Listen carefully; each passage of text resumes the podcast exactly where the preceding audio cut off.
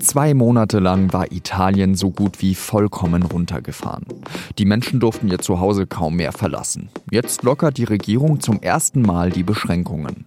Wie die Stimmung im Land ist, darüber habe ich mit dem Korrespondenten Oliver Meiler gesprochen. Sie hören auf den Punkt, den Nachrichtenpodcast der Süddeutschen Zeitung, am Mikrofon Jean-Marie Magro. Italien. Das war in den letzten Monaten das Beispiel dafür, wie es nicht laufen dürfe im Kampf gegen Corona. In den Großstädten Brescia und Bergamo, in der Lombardei, also vor allem im Norden des Landes, hat es unglaublich viel Leid gegeben. In Italien haben sich nach offiziellen Angaben über 200.000 Menschen mit dem Coronavirus infiziert. 28.000 sind an den Folgen gestorben. Medien berichteten, dass Ärzte darüber entscheiden mussten, welcher Patient ein Beatmungsgerät bekommen sollte und wer nicht. Deswegen gibt es seit zwei Monaten strikte Ausgangsbeschränkungen. Eigentlich durfte man nur noch das Zuhause verlassen, um Besorgungen zu machen oder den Müll rauszubringen. Jetzt scheint die Lage einigermaßen im Griff zu sein. Die Neuinfektionen halten sich in Grenzen. Und deswegen hat Premier Giuseppe Conte für diesen Montag einige Lockerungen angekündigt. Welche das sind, darüber habe ich mit unserem Korrespondenten in Rom, Oliver Meiler, gesprochen. Oliver, das ist jetzt der erste Tag der Lockerung. Wie fühlt sich das an? Ja, das fühlt sich natürlich theoretisch schon einmal großartig an, weil nach fast zwei Monaten ist es so ein bisschen wie eine Befreiung oder so ein, so ein Startschuss für was Neues. Und wenn man dann wieder rausgeht, dann kommen natürlich dann auch wieder die Ungewissheiten mit nach Hause, wenn man sie äh, draußen abholt und so. Und ja, das, es ist so ein bisschen ein Gemisch Mix von beiden. Also Freude, dass es, äh, dass es wieder ein bisschen Bewegungsfreiheit gibt. Andererseits aber auch die Sorge, dass das Ungewissheiten bringen könnte. Was hast du dir vorgenommen als erstes? Ein Spaziergang? Ja, natürlich. Also ich war heute Morgen früh schon draußen, haben mir, äh, ich habe zum Beispiel gesehen, dass mein Zeitungsstand gegen der, der Erlaubnis eigentlich des Staates lange zu hatte, jetzt wieder geöffnet hat. Das war sehr schön. Habe mir einen kleinen Spaziergang gegönnt und äh, um ein bisschen zu sehen, welche Bar jetzt äh, tatsächlich dieses Angebot annimmt äh, und Takeaway macht und so. Da waren noch nicht viele dabei, aber das war schon das Schöne. Also so, so diese Spaziergänge, die fehlen einem schon, wenn man drinnen ist. Was ist denn jetzt alles erlaubt? Erlaubt ist nicht wahnsinnig viel. Also im Vergleich zum ähm, früheren Regime sozusagen darf man neuerdings auch, wenn man rausgeht, um Sport zu machen im Freien, darf man ein bisschen weiträumiger joggen zum Beispiel. Das hat man auch deshalb gemacht, weil die Radfahrer nicht gut einfach ums Haus fahren konnten, äh, wie das die Jogger machten und einfach Runde um Runde gedreht haben. Und die Radfahrer haben dann einen ziemlichen Druck aufgesetzt und jetzt darf man auch viel weiter raus. Man darf sogar mit dem Auto zum Beispiel zum Meer fahren und an der Küste entlang joggen. Äh, einfach immer, wenn möglich allein oder wenn zu zweit, dann mit gebührendem Abstand und so und, aber ohne Maske, immerhin in den meisten Regionen. Man durfte ja in den letzten Monaten eigentlich mit niemandem unterwegs sein, wenn dann überhaupt mit der eigenen Familie, die im eigenen Haus wohnt. Jetzt heißt es, man dürfe sich auch mit Leuten außerhalb des Hausstands treffen, wenn sie sogenannte Conjunti sind. Was heißt denn das? Conjunto, das ist ein eher selten gebrauchtes und recht vages italienisches Wort, äh, das für Verwandte und Anverwandte steht, für den Familienkreis, so äh, je nachdem im engeren oder auch ein bisschen weiteren Sinn. Und das war dann ziemlich lustig, weil tagelang ging das hin und her und die Italiener rätselten, an wen Conte da alles gedacht haben könnte und so. Und dann am Wochenende gab es dann eine Liste aus dem Amt des Ministerpräsidenten und auf der stand, wer zu den besuchbaren Conjunti gehört. Das sind einmal die äh, Ehepartner, von denen man gerade getrennt lebt, unverheiratet und feste Lebenspartner, Paare in Zivilpartnerschaften, Verwandte bis zum sechsten Grad, also zum Beispiel die Kinder von Cousins untereinander, Anverwandte bis zum vierten Grad nur. Und dann gab es da noch eine Kategorie, die nannte sich Personen, zu denen man stabile Gefühlsbande unterhält. Und diese Kategorie, zu der natürlich intuitiv die Verlobten und die Verliebten gehören, die haben meistens zu reden. Die zentrale Frage lautete da, sind das auch äh, gute Freundschaften? Sind auch gute Freundschaften stabile Gefühlsbeziehungen? Nun, für die italienische Regierung sind sie das nicht. Und das ist äh, schon zumindest einmal eine erstaunliche Erkenntnis. Und welche Wirtschaftssektoren dürfen denn jetzt schon hochfahren? Norditalien ist ja vor allem durch seine Industrie geprägt.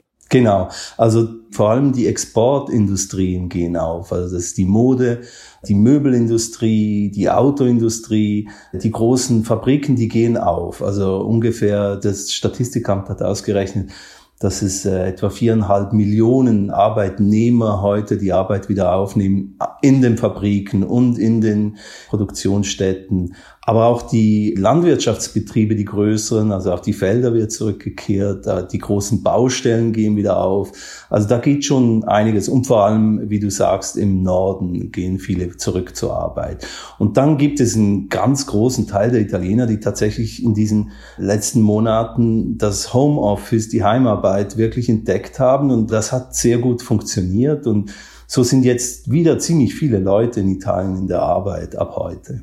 Aber das bedeutet doch, dass die italienische Regierung da eigentlich schon ein gesundes Zutrauen jetzt gefunden hat und denkt, man hat den Virus einigermaßen unter Kontrolle, nehme ich an. Ja, die Entwicklung der Zahlen belegt das ja auch. Die Kurve hat sich ganz stark abgeflacht natürlich. Selbst die die Zahl der Todesfälle nimmt ab in den letzten zehn Tagen kontinuierlich. Äh, ja, natürlich, das sind die offiziellen Zahlen und wahrscheinlich gibt es eine hohe Dunkelziffer, aber trotzdem, also der Trend, der scheint zu stimmen und das gibt der Regierung eine gewisse Sicherheit, gewisse Dinge zu tun, wobei man trotz allem sagen muss, es ist eine vorsichtige Öffnung, die jetzt operiert wird. Es ist nicht mehr, weil Conte sagte auch im Parlament, dass er darauf angesprochen wurde und auch kritisiert wurde, dass er zu zögerlich öffnet, äh, sagte er, die sein Komitee, also die, die Wissenschaftler und Experten, die ihm zur Seite stehen, das ist eine große Zahl von Leuten, die hätten ihm Szenarien unterbreitet, die ziemlich schrecklich ausgesehen hätten, wenn er für den Fall, dass er alles und schnell alles miteinander auftun würde. Natürlich sind das Szenarien der Worst Case vom Worst Case und trotzdem hat ihn das, wie er sagte, dazu bewegt, äh, einigermaßen sachte vorzugehen, jetzt auch in der Eröffnung der Phase 2. Aber er hätte ja wahrscheinlich auch nicht so richtig äh, sich dem verwehren können, gar nichts aufzumachen, weil ich nehme mal an, die Stimmung in Italien, die wird jetzt mit jedem Tag des zusätzlichen Lockdowns immer mehr kippen, oder? Also wie, wie ist denn die Stimmung vor Ort?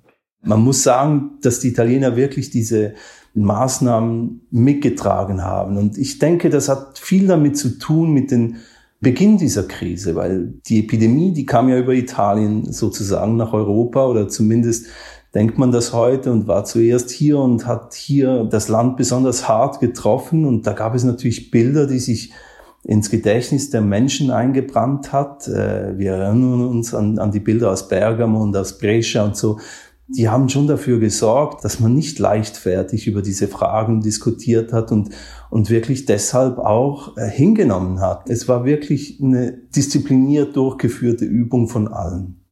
Von Europa hatte man den Eindruck, war Italien in den letzten Wochen eher enttäuscht. Man hat keine Eurobonds bekommen.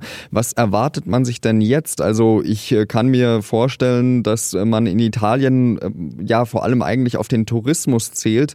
Hofft man da, dass man da vielleicht in diesem Jahr dann doch äh, ausländische Touristen ins Land bekommt, um die schlimmste wirtschaftliche Krise zu verhindern? Ich denke, natürlich gab es äh, diese Maximalforderung der der Eurobonds, die gab es in dieser Form nicht. Und dennoch finden nun viele Italiener, dass der, dass der Conte eigentlich viel erreicht hat mit diesem Recovery Fund, der jetzt aufgelegt wird, der vielleicht nicht mit Eurobonds im klassischen Sinn oder wie im vorgestellten Sinn äh, gefüllt wird, aber dennoch äh, genügend Mittel bringen wird, damit das Ärgste äh, abgewendet werden kann. Was den Tourismus angeht, das ist natürlich die große Frage. Zum jetzigen Zeitpunkt geht man nicht davon aus, dass diese Sommersaison ausländischen Fremdenverkehr bringen wird. Ich denke eher, dass man sich ganz auf den Binnentourismus äh, beschränken muss in diesem Jahr und dass das dass das ein ganz anderer Sommer wird in, in jeder Hinsicht und dass die, die Strände anders aussehen werden und, und dass man sich ein bisschen darauf einstellt, dass dann vielleicht eher im nächsten Sommer dann wieder der normale Urlaub stattfinden kann. Dann bedanke ich mich an dieser Stelle ganz herzlich, Oliver, für deine Einschätzung. Danke dir. Auch in Deutschland werden an diesem Montag einige Maßnahmen gelockert. Gottesdienste dürfen wieder abgehalten werden, in einigen Bundesländern sind Spielplätze wieder geöffnet, manche Schulklassen, die erst im nächsten Jahr ihren Abschluss machen, können auch ins Schulgebäude zurück. Alles natürlich nur unter strengen hygienischen Auflagen. Und für manche vielleicht auch ganz wichtig, Friseurinnen und Friseure dürfen wieder aufmachen. Vor zehn Jahren sind bei der Love Parade in Duisburg 21 Menschen gestorben. Damals kam es zu einem dichten Gedränge auf den einzigen Zu- und Abgang des Veranstaltungsgeländes. 650 weitere Menschen wurden verletzt. In einem langen Gerichtsprozess hatte man versucht herauszufinden, wer dafür verantwortlich ist. Der Love Parade-Prozess war einer der aufwendigsten der deutschen Nachkriegsgeschichte. 184 Verhandlungstage dauerte er. Jetzt ist er ohne ein Urteil zu Ende gegangen. Dafür haben sowohl die Staatsanwaltschaft als auch die drei verbliebenen Angeklagten gestimmt.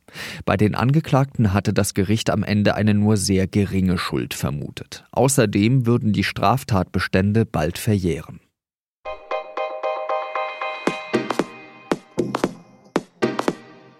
Andreas Voskuhle, der Präsident des Bundesverfassungsgerichts, fällt morgen, also an diesem Dienstag, sein letztes Urteil in Karlsruhe. Was hat er erreicht? Hat er es geschafft, das Gericht zukunftsfest zu machen, so wie er es sich gewünscht hat? Das lesen Sie auf der Seite 3 der SZ am Dienstag. Das war auf den Punkt. Redaktionsschluss war 15 Uhr. Wenn Sie Fragen und Anregungen haben, schreiben Sie uns gerne an podcast.sz.de bleiben oder werden sie gesund. Salü.